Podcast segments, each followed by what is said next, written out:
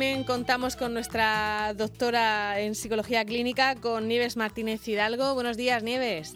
Hola, buenos días. ¿Qué tal? Bueno, pues aquí un lunes, un lunes más a distancia y, un lunes más preguntando, preguntándote dudas sobre, sobre salud mental y en este caso queríamos fijarnos en el, en el colectivo de los sanitarios, que, que son quienes ahora mismo están viviendo esto quizá con más estrés, ¿no, Nieves?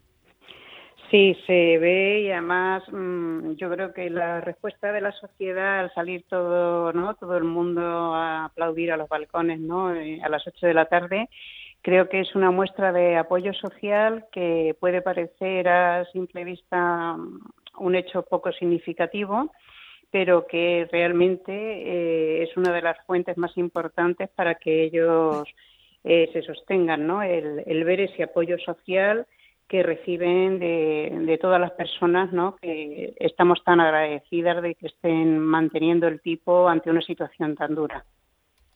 En esta situación, Nieves, ¿cómo, cómo les puede eh, de alguna manera afectar o, pasar factura a, los sanitarios por esa situación de estrés? Pues mira, eh, resulta que ya hay una publicación, el 7 de abril eh, de 2020, se ha hecho una publicación de un grupo de investigadores de la Escuela Andaluza de Salud Pública y Consejería de Familia, junto con otros investigadores de Noruega, Australia y Reino Unido, ¿no? han hecho una revisión de 61 estudios de, hace otros años, ¿no? En el que se analizaba eh, cómo, cómo afectaba, ¿no? cuál era el impacto en los sanitarios que se enfrentan a este tipo de pandemias. De hecho, había dos estudios que afrontaban también y abordaban el tema del del coronavirus, pero bueno, la mayor parte de los, de los 61 estudios son de otro tipo de virus, ¿no?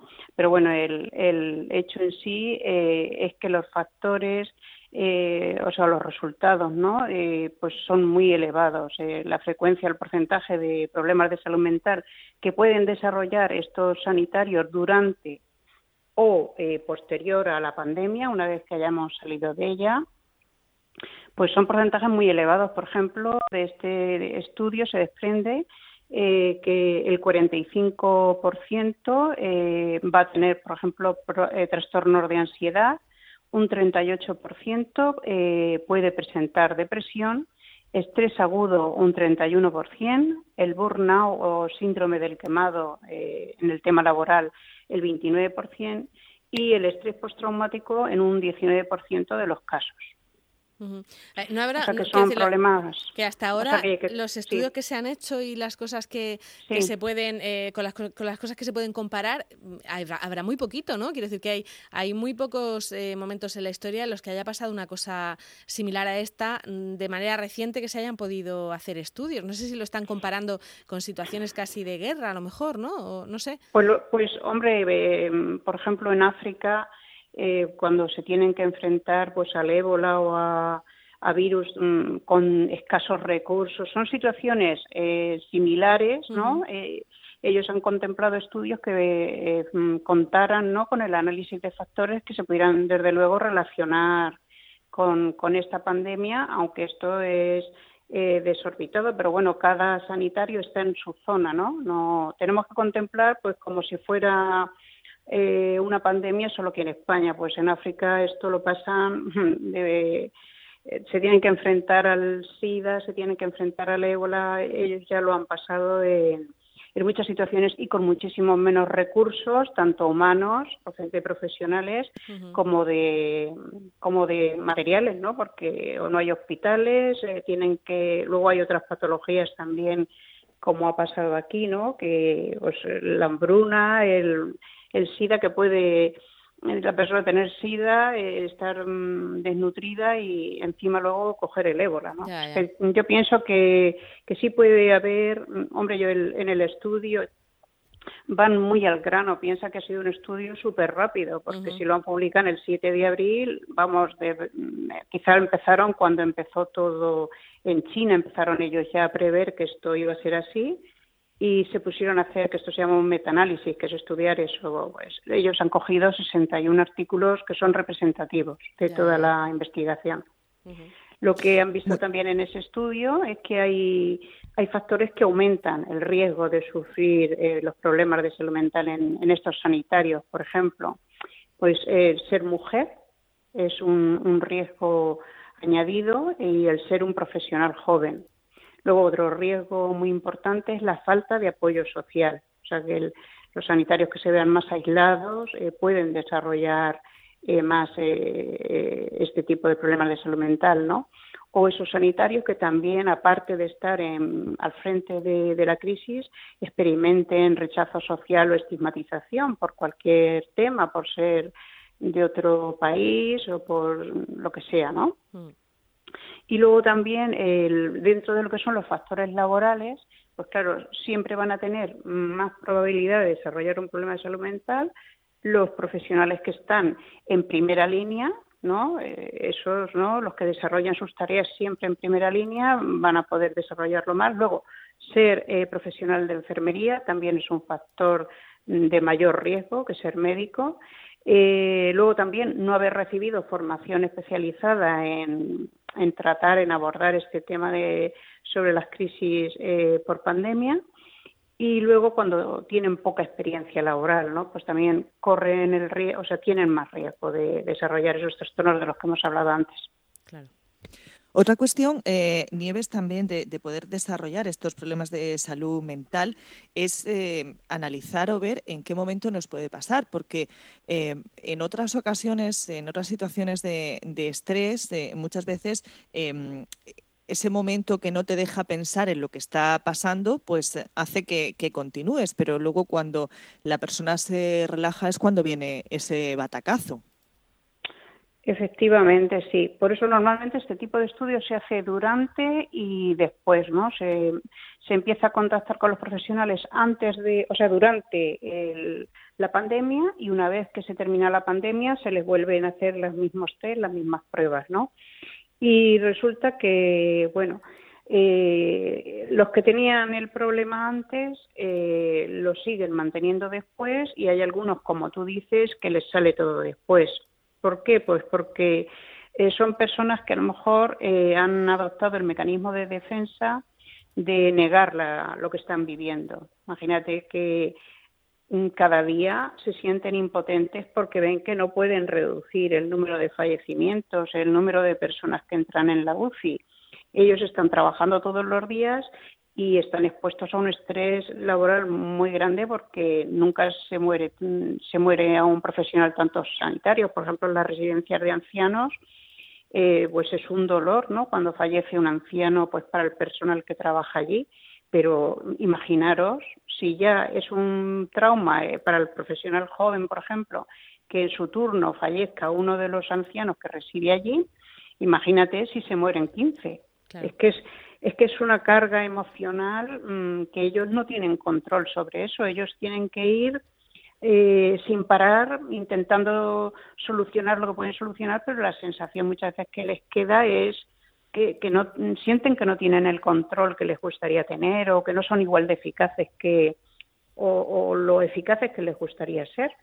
Y, la, y les cuesta más a los sanitarios, lo digo porque tienen fama de eso, ¿no? Que a veces el que, el, eh, eso que dicen de que en casa de herrero cuchara de palo, ¿no? Que, a los sanitarios precisamente les cuesta más el, pedir ayuda y el, dejarse eh, asesorar y ayudar en, en, temas de salud mental. Claro, ese, por ejemplo, es la diferencia entre las personas resilientes ¿no? y las que no son.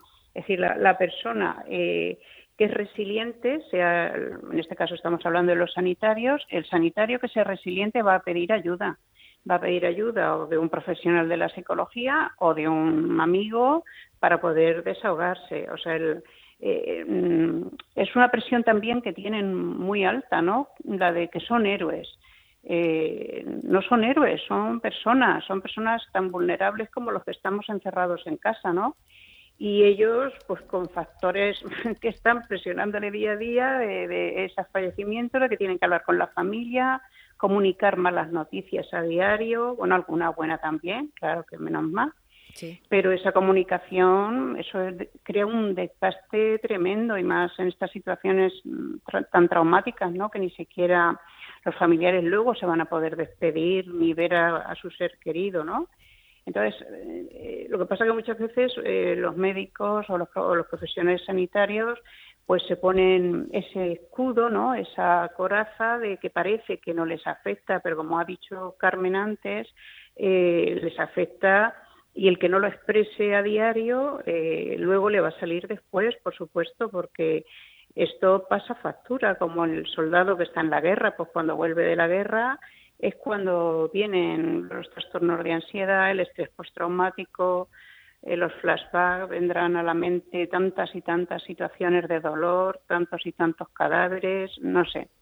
es, es una situación que ellos eh, deberían de, poder hablar con sus familiares, eh, no estar todo el tiempo hablando de eso, por supuesto, también tienen que buscar ratos para descansar y buscar un descanso que sea reparador, el que ellos necesiten, ¿no? Si es ver una película, algo que les desconecte de la situación que viven en su en sus turnos de, trabajo. Claro, y tener y, hablar, hablar sobre todo. Incluso también bromear, ¿no? Y lo digo porque a veces que nos cuesta entender que, que, personas que están metidas en esa en esa situación de tensión sean capaces de hacer bromas, pero a veces es que justo lo que hace falta, ¿eh? El, el poder bromear. Sí, Sí, lleva mucha razón, Marta. El sentido del humor es otro de los factores que marcan un punto eh, a favor de la resiliencia, ¿no? De ese poder, de esa capacidad de aguantar el dolor, el sufrimiento, pero saber un poco como somos los españoles, ¿no? Un poco trágico-cómicos, ¿no? De, El humor negro, ¿no? Pero es verdad, es que, ¿no? Si, si no desconectas a través, no es que te estés riendo, ¿cómo te vas a reír de una situación de tanto dolor, de, yo, vamos, pero claro, tienes que buscar el, el momento para, para reír y desconectar. Eso es muy importante, también el hacer deporte, el, sacar fuera el estrés, ¿no? Mm. Pero el humor es muy importante. Además, el humor te hace también hacer deporte porque se mueven muchos músculos. Sí, es verdad. Es un, es un deporte pasivo, la gimnasia pasiva, aquella que se puso de moda, ¿no? Pero es un deporte que, vamos, eh, viene genial. Que viene estupendamente. Muy la bien. risa cura muchas cosas. Sí. sí, Pues Nieves, muchísimas gracias por, por, como siempre, atendernos los lunes y, y el próximo lunes volvemos a llamarte. Muy bien, como vosotros veáis mejor. Venga. Un abrazo muy grande. Hasta luego, Mucha fuerza a todos. Adiós. Hasta luego.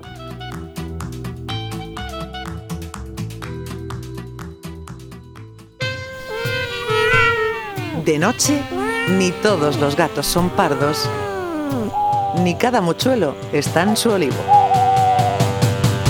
A las 10 de la noche, en Onda Regional de Murcia, Noche Abierta, con Jacinto Nicolás máxima concurrencia. Cuando una empresa líder en alimentación une sabor y bienestar, hace algo único. Jamón cocido y pechuga de pavo bienestar.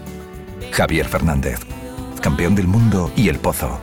Más información sobre hábitos saludables en nuestra web y redes sociales. Todos estamos haciendo esfuerzo